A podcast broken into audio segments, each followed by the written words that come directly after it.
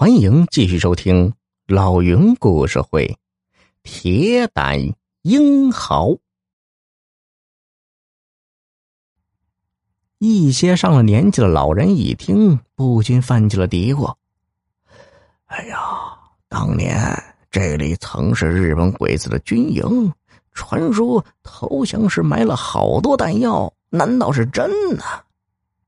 不过也有人说：“不对呀，别是假的手榴弹吧？他们事先就买好了，现在在演戏呢，想让咱们搬迁。”众人是七嘴八舌的议论着。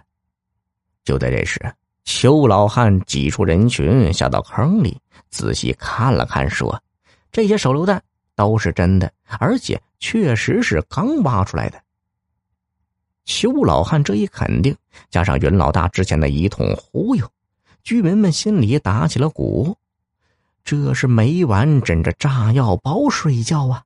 宁可信其有，不可信其无，毕竟。性命要紧，于是有人开始动摇了。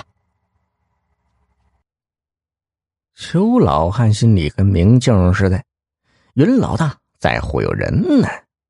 可苦于没有证据，总不能挨个翻挖各家的房基地吧？眼看局面向云老大导演的方向发展，邱老汉忽然哈哈大笑起来，笑声凄厉而诡异。震得大家的耳朵是嗡嗡直响。云老大捂着耳朵：“你笑啥？”邱老汉冷冷的说：“笑啥？笑你借题发挥。这些手榴弹埋了这么久，根本就不会爆炸。”云老大眼珠一转，立马借坡下驴：“，好。”既然你说手榴弹不会爆炸，那你举一个试试。不过有一点，拉完弦儿可不能扔出去，要一直攥在手里头，这样才能证明你说的话千真万确。邱老汉牙关一咬：“好，我举。”说罢，就拿着手榴弹。不料云老大大喝一声。慢着！他嘿嘿一笑，亲自跳下了一盒手榴弹，还找了一根绳子，把手榴弹牢牢绑在邱老汉的右手上。居民们一看，纷纷窃窃私语：“这云老大可真够歹毒的！这回就算手榴弹冒烟了，邱老汉也扔不出去了。他想用这种方法彻底吓退邱老汉。邱老汉真不含糊啊！”只见他用左手拧开了手榴弹的后盖，拽出里面的拉环，然后用右手把手榴弹举得高高的。周围人群中瞬间爆发出一阵惊呼声，大家吓得纷纷朝后退去。可等了老半天，也不见手榴弹有任何的动静。邱老汉再一次哈哈大笑起来。云老大很纳闷，不服气的说。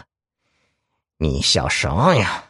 这次算你运气好，碰到了一颗哑弹。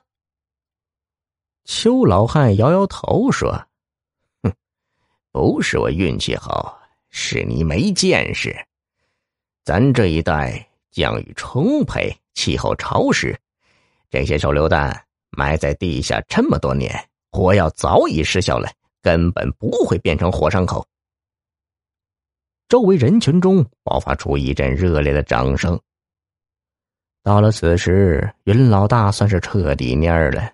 他觉得邱老汉的右手才是名副其实的金右手，因为邱老汉手榴弹都敢举。